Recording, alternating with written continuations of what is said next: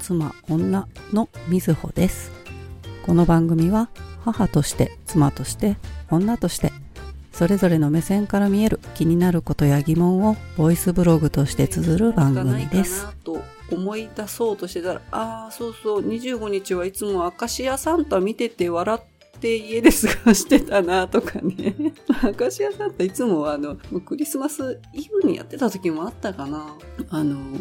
今もね、アカシアサンタ、アカシアさんまさんがね、あの、クリスマス時期に、ほんと大体24日とか25とかにやってると思うんですけど、最近見てないんですけどね、あの、高校生ぐらいの頃とか見てました。高校生ぐらいの時？うん、かな。その頃、もう結構長い間やってると思うんですけどね、30年ぐらいはやってるかな。何を思い出すって、アカシアサンタを見て笑ってたことを思い出したってね。なんか悲しいな。なんかあの、こう、なんだろう、甘酸っぱい頃のクリスマスの思い出とか、ない、ないのか皆さん、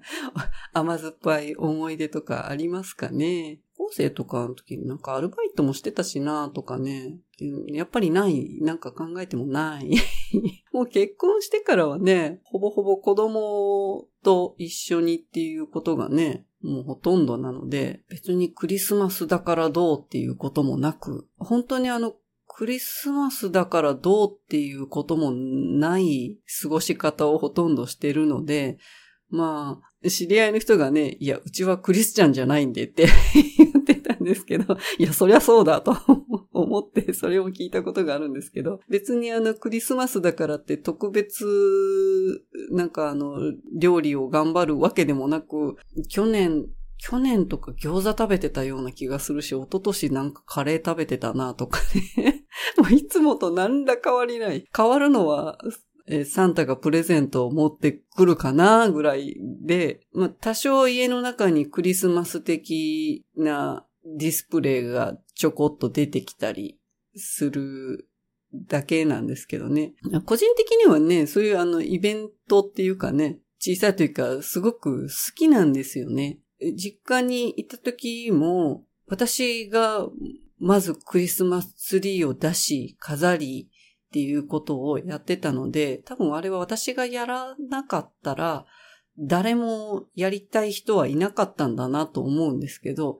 自分の家にクリスマスツリーもなかったので、小学生、うーん、小学生の時かな、の時にクリスマスツリーが欲しいってなんか言って、自分の親になんかお金をもらって、ディスカウントショップみたいなところにね、自分で買いに行った覚えがあるんですよね。で、まあ、それをね、飾り付けて一人こう満足をしてたんですけど、別にね、クリスマスパーティーとか何にもないんですけどね、メリークリスマス的なこう、部屋をね、デコレーション、あ、なんか折り紙切ってあのなんだろう、鎖みたいなやつ、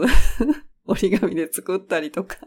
して、部屋飾り付けたりね。そんなことをしてたの、うん、私だけだったな。兄弟5人もいるのに、一緒になんかそういうこと楽しんでる人がそういえばいなかったなと、今思い返してみたらね。でそんなにこう、まあクリスマスだからどうのこうのっていうのがなかった家なので、まあ、子供たちにもまあそうし、しないとな、みたいなことはまあそこまでも思ってなくってね、サンタからプレゼントもらえたら嬉しいねっていう くらいで、お母さんは日常と変わらずあの何かを頑張ったりしません。と3人目の子が、お誕生日がね、クリスマスのすぐ後なんですよね。だからクリスマスにケーキ食べちゃうと、その、お誕生日にまたケーキかっていうことになるので、で、合体するのはちょっとなんかかわいそうだし、25日に合体するのもおかしいし、なんかまああの、クリスマスは普通に過ごして、末っ子のね、お誕生日に日にケーキを食べて、そこまでケーキはお預けとするっていうね、形をちょっと取ってるんですけど、そのクリスマスの思い出のプレゼントとかね、もうなかったかなと思い返してみたんですけど、いや、ない。ないな。ないな 高校生の時にね、なんかあの、プレゼントもらっったけど、それはクリスマスだったのか、誕生日だったのかっていうのが定かではない。誕生日にもらったんだろうなというものはあるんですけどね。クリスマス一人だったことの方が多かったのかな。やっぱ記憶喪失だな。クリスマスをどこかで、バブルな時代は終わってますけど、もうそこそこの年になったお酒がね、飲める年になっていこうとか、もうバブル弾けてる後なので、もうそれでもね、周りはどうだったのかな？なんか、彼氏と一緒に過ごしてどうのこうのとか聞いたことあるかな？まあでもホテルで食事して、ホテルで過ごしてたみたいな話も聞かなくはないんですけど、私に近い友達には多分いなかっただけかななんですけどね。そういうところに連れて行ってくれる人も周りにあんまいなかったんだろうな と思うんですけど。プレゼントもね、すごく難しいよね、と思うんですよね。あの、学生の頃に、まあ、クリスマスプレゼントだったかだからどうか定かではないけども、指輪とかペンダントとか友達がね、もらってたり、私ももらったことがあるんですけど、高校生ぐらいって本当にあの、すごく頑張ってプレゼント買ってくれたんだろうなって、今考えるとね、すごく思うんですけど、その当時はね、なんでこれ選んだんだろうとかね、いろいろ思いましたけどね。まあ、プレゼントすごくね、センスがね、いりますよね。まあ私が誰かに送ってるプレゼントもそういうふうに思われたこともあるだろうとは思うんですよね。なんかクリスマス前にして、たまたまね、知り合いの作家さんから、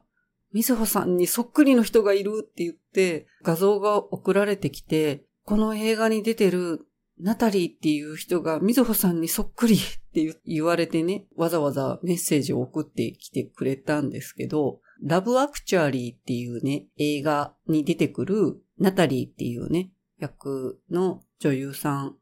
が、まあ、私に似ていると。で、まあその画像が送られてきた時に、子供たちにも、え、これお母さんに似てるって聞いたら、うーん、まあ似てるといえば似てるかなみたいなことは言ってたんですけど、あ、なんか第三者から見たらこういう雰囲気にも見えなくはないってことなのかなと思ったんですよね。なんだろ、顔がそっくりとかそういうことじゃなくて、なんか全体の雰囲気かなという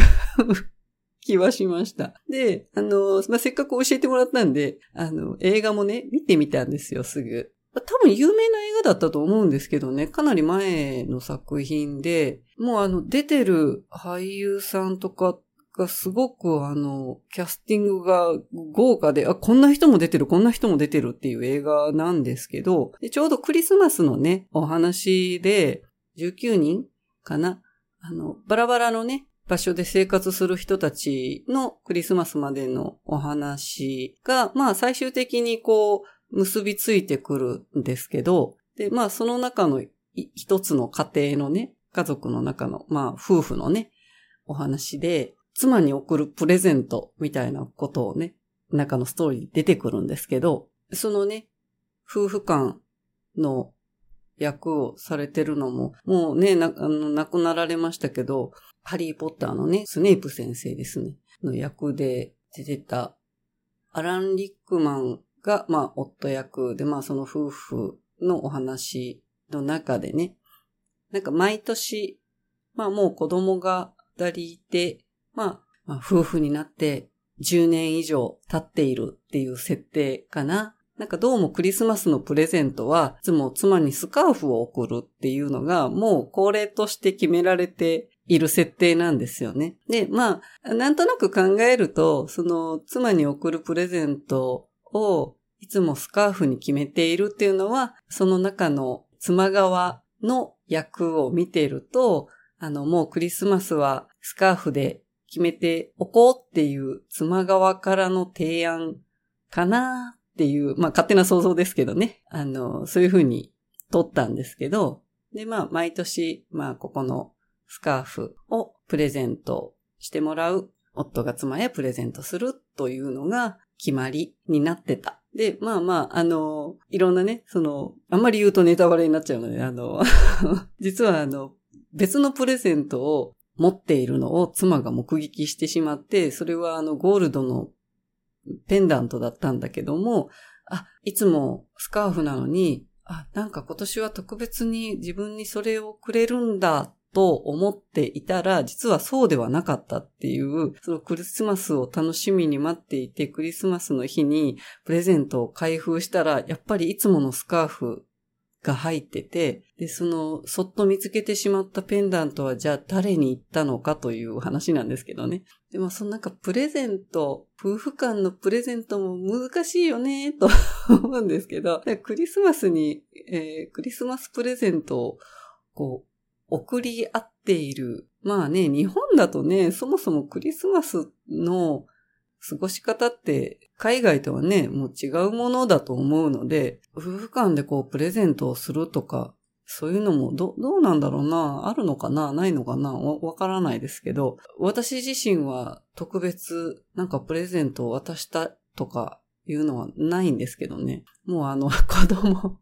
子供の準備で必死っていう感じですけどね。まあ、周りのね、主婦の人たちにクリスマスプレゼント欲しいかみたいなことを話題になって話したこともあるんですけど、いや、いらんと。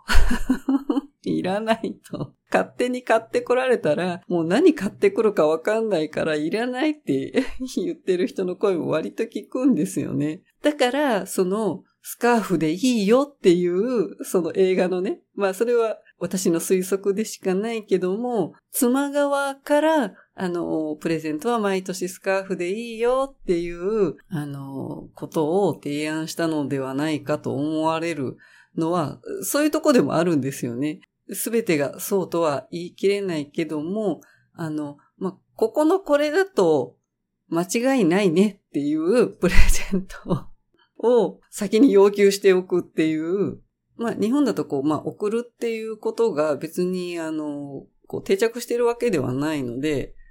こう夫婦間でね、プレゼントをなんか用意するとかいうことも、うちの場合はね、なんか夫婦間で送るとかいうより、えっと、サンタのプレゼントに父と母という、えっと、靴下もありましてですね、子供3人プラス、えっと、親2人の靴下も用意されてるんですよね。で、えー、その靴下に一応プレゼントが入ってます。だかあの、べ、別で、なんかそのプレゼント、靴下に入っているプレゼント以外に、ここで何か交換するとかいうことはないんですよね。そうですね。私、私はサンタと知り合いなので、その靴下に 何が入ってるか、だいたい知ってるわけですけど、まあ、そもそもその靴下にプレゼントを入れることをなぜ始めたかっていうのが、以前ね、とお仕事をさせてもらってたオーナーさんがね、まあ70代の方なんですけど、自分が育った時、何人兄弟だったかな？兄弟10人近くいらっしゃったんですよね。まあだからもうなんか兄弟なんだか親なんだかみたいなね、ことが多かったみたいなんですけど、なんかね、クリスマスプレゼントとかがあったらしくて、そんな、そんな時代の方なんですけど、で、自分の両親にもプレゼントがあったんだよねって言ってて、だからなんか、あ、親にもちゃんとプレゼントがあるんだなって思ってたって言ってて、もうおそらくそれは、あの、両親にもプレゼントがあったっていうのは、両親も知らなかったんじゃないかなっていうね、もう成人した子供たちも10人もいたらね、たくさんいたと思うので、で、まあなんかそんなね、話を聞いて、あ、それってすごく素敵だなと思ったんですよね。みんなにプレゼントがあっていいよねと思って、我が家もそう思って、えー、靴下をね、父、母と、えー、子供たち3人分をね、用意することにしたのが、うん、まあでも、10年以上はやってるかなで、まあまあ、あの、そんなね、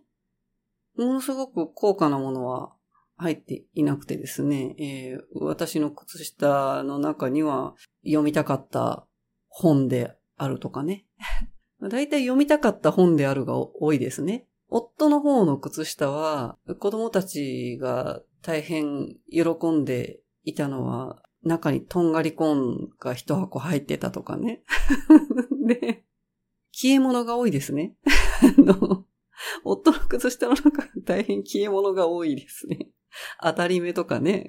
なので、まあ特別こう夫婦で何か交換してるとかない、ないっていうのはそこが大きいんですけど、その知り合いのね、主婦の人たちにプレゼントが欲しいかどうか、まあ、だからサプライズ的にプレゼントって夫から欲しいかっていうのをね、なんか話したときに、だからいらないと。サプライズはいらないと。まあまあ、でもその方が、あの、お互い、お互いのためにも、欲しいものを買ってくれるんだったら、あの、欲しいもの言う方がいいよねっていう話をね、してて、もうあの、クリスマス前になったら、先に自分で何かをこう欲しかったものを購入しておいて、夫の前でクリスマスプレゼントありがとうって言って、見せるっていう人もいたりして、まあそういうのもありかな、みたいな。まあサプライズでね、喜んでもらえる、まあプレゼントし合って喜べる、何でもね、も、も、もらえて、もらえて嬉しくないとは 言わないですけど、同じ財布とは言いませんけど、えってなるものになったら、あの、いや、もったいないしねっていう 考えが頭に浮かぶので、まあ、それはね、お互いかもしれませんけどね、あの、妻がサプライズで夫にプレゼントを送っても、そうなる可能性もありますしね。私、何回か夫にプレゼントを送ったことあるんですけど、ほぼ使われなかったことが多いので、使われないってことは 好みじゃないんだなっていうふうになって、もうそれから送らなくなりました。こちらが何か選んで送るとかいうよりも、なんかその時期に近くなったら、まあ、クリスマスだしっていうのはね、あの、まあ、クリスマスにかこつけて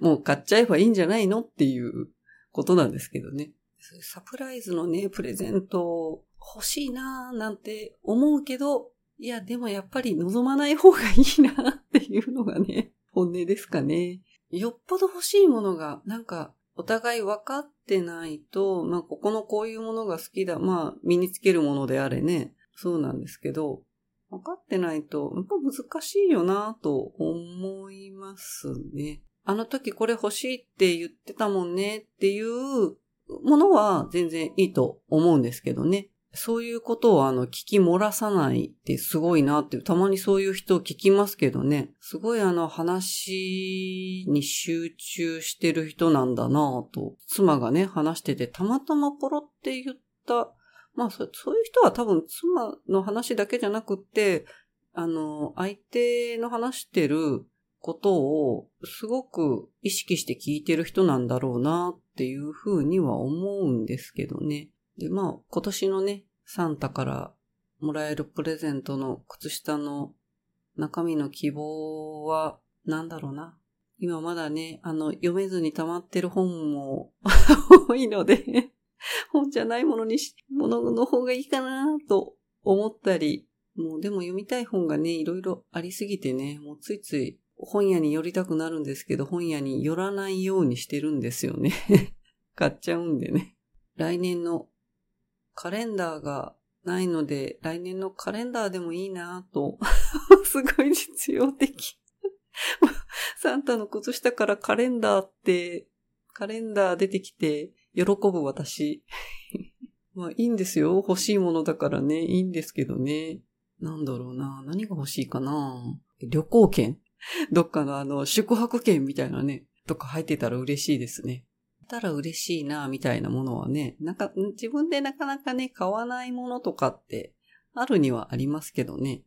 本当に自分が欲しかったら、まあ、買ってるんだろうしなとも思うんですよね。なんか欲しいものというすごい実用的なものばっかり出てくるなと。ま、男性の方はどうなんですかね。えっと、妻からやっぱプレゼント欲しいなとか思うんですかね。プレゼントね、し合ってるご夫婦も多分いらっしゃるだろうし、夫婦でなければ、プレゼント交換してるカップルも多いだろうしな。いつの、いつのことやら。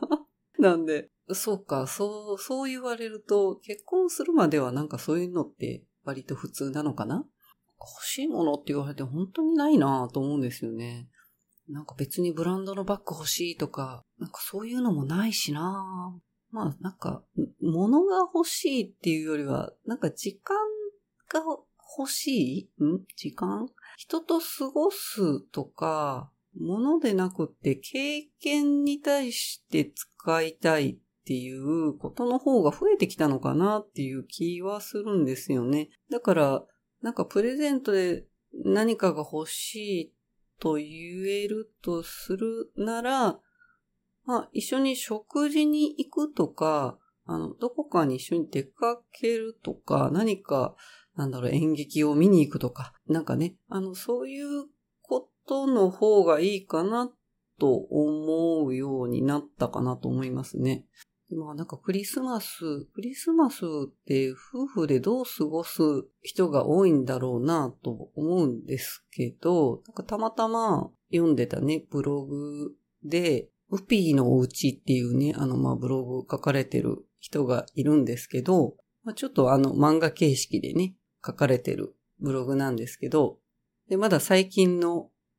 投稿でね、その夫婦のクリスマスどう過ごしたいかみたいなことを夫と話し合って、じゃあなんかクリスマスのデートに行こうみたいな話になって、だけど子供が3人いて、まだね、小さいわけですよ。小学生と幼稚園児と1歳児？まだ、あの、乳児か。まあ、何にせよ、あの、平日の昼間に時間が取れれば、夫とデートができるのではないか、みたいなね。夫になんか有給とか休んでもらえば、という話が書いてあったんですけど、で、まあ結局一番下のね、子供さんかな？が、まだ預けようにも預けられなくって、結局3人で出かけることになりそうだみたいなことを書かれてて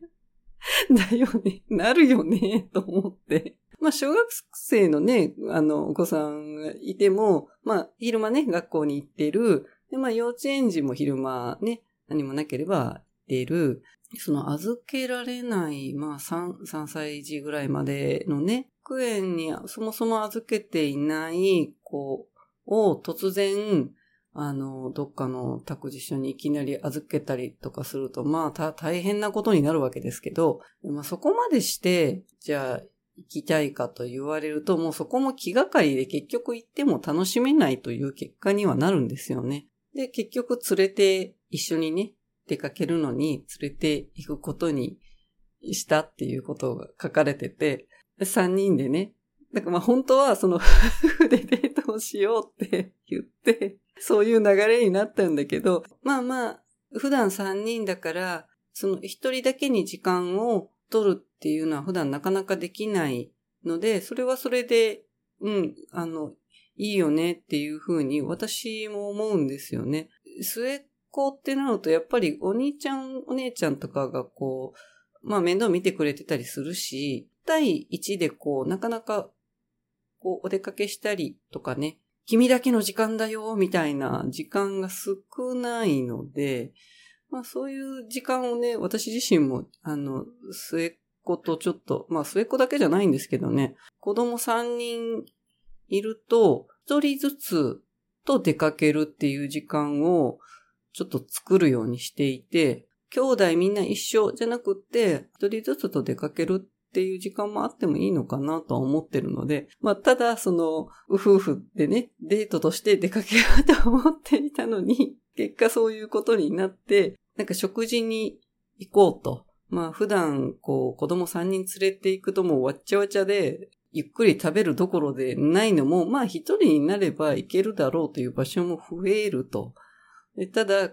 車で出かけたんだけども、まあ、夫婦二人だったら、運転席と助手席に乗って、あの、出かけたんだろうけども、一番下の子が、まだね、チャイルドシートが必要で、多分、車の中で、こう、三列なんだと思うんですけど、一番後ろの席に、その末っ子のね、チャイルドシートがいつもつけてあるんでしょうね。ママも、えー、一番末っ子も一番後ろの3列目のシートに座って、で、パパが運転してるっていう、なんかデートが始まったっていうところで、ちょっと読みながらすごく笑っちゃって、まあまあ、それはそれでいいんですけどね。あの、ちょっと微笑ましいと思いながら読んでましたけど、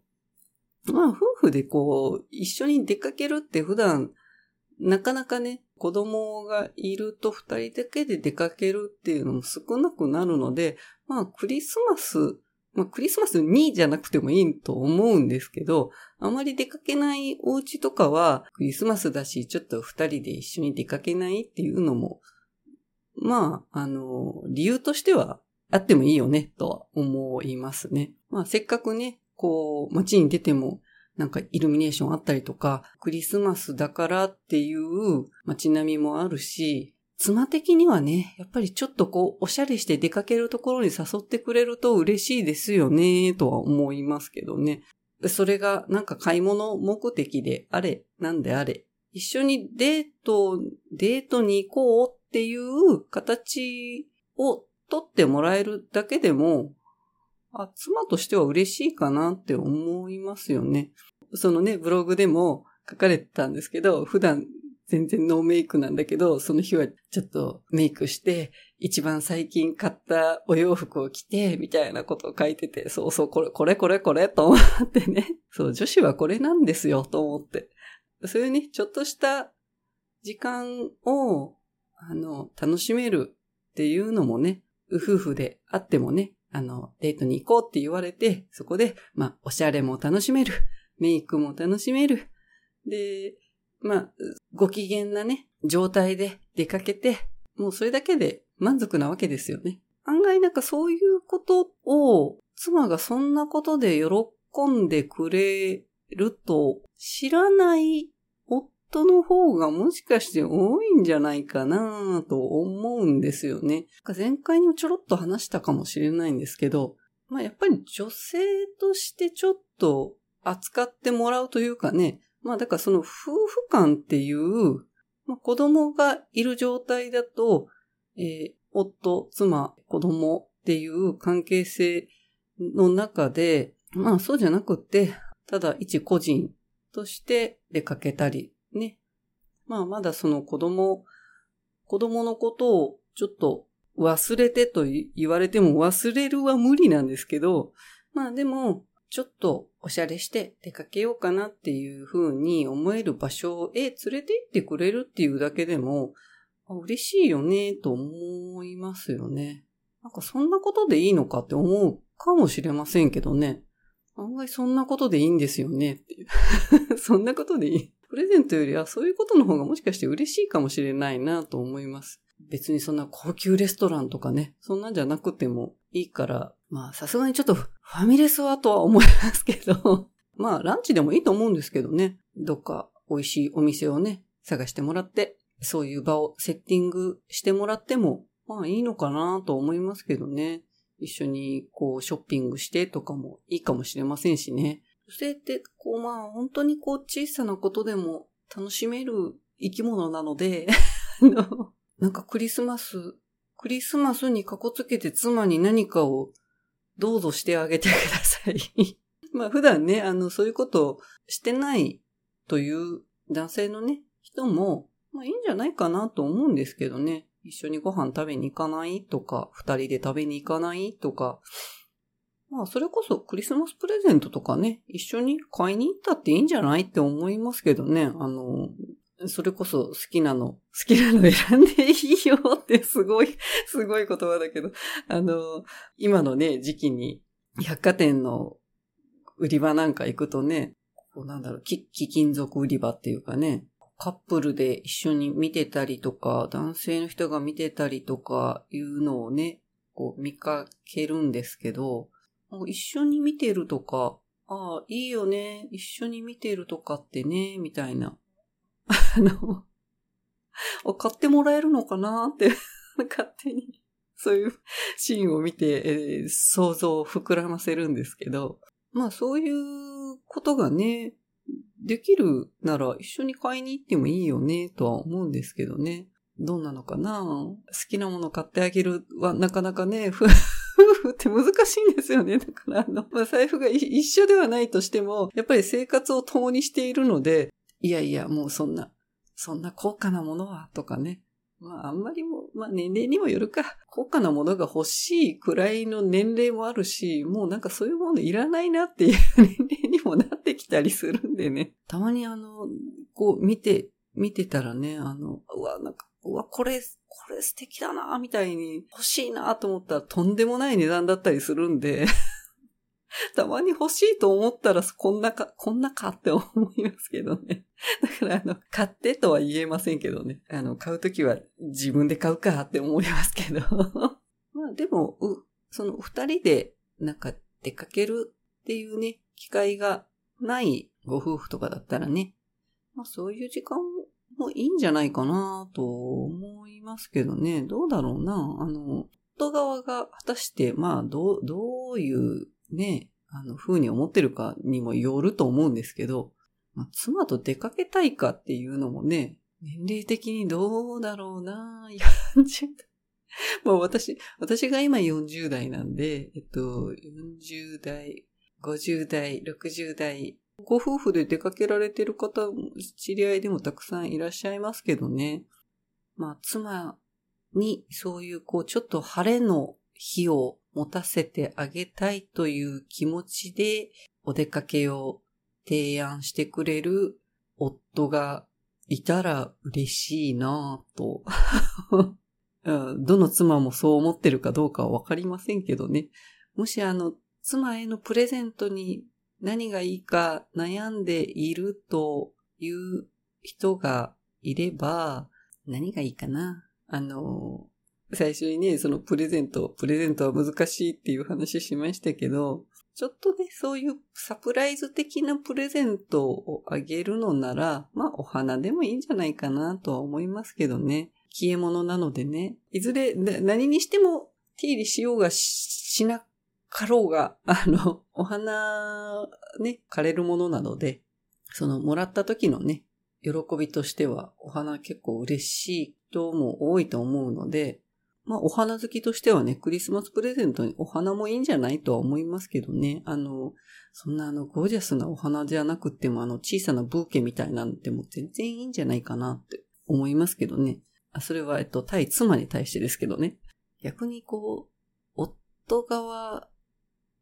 が妻に欲しい。なんか、これをプレゼントして欲しいっていうものってちょっとあるのかななんか聞いてみたい気はしますけどね。まあ、おしゃれして、えー、出かける。うん、まあ、女子はね、妻になってもね、あのー、最初にお話ししたね、えー、70代のね、マダムたちもですよ、あのー、もうみんなやっぱり女子だなって思うんですよね。やっぱりそういうところはなんか男性と感じる部分が違うのかななんか楽しむっていう部分においては、やっぱり女性の方が楽しめる範囲が広いのかな。だからあの男性の人が案外自分の価値観で、あ、こんなことしても別に楽しく、楽しんでもらえないだろうと思っていることでも、女性にとっては楽しいと思えることが多々あるような気はしますね。そのお出かけにしてもそうなんですけど、普段とね、ちょっと違う場所にお出かけするっていうことだけでも楽しめてしまうっていうのが、まあ女性なので、ただお出かけするっていうだけでも、やっぱり、男性、男性、基本的にね、あの、あ、メイクどうしようなんて考えることないじゃないですか。やっぱり女性の人ってもうそこから考えるので、あどういうメイクしようかなとか、どういうお洋服着ていこうかな。あこの洋服だったら、このアクセサリーをつけようかな。このバッグにしようかな。えー、この靴にしようかな。でも歩くかな。歩くんだったらこっちの靴にしようかなとかね、もう、あの、いろんなことを考えるわけですよ。その、この日この一日出かけますって言っただけで、もういろんなことを考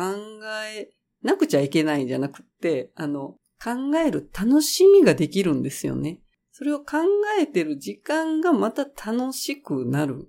まあ、女性ほとんど多分その過程が楽しめる生き物かなとは思うので、その辺はだから男性の中にあんまりないかもしれませんね。あの、まあ、お洋服を選んだりって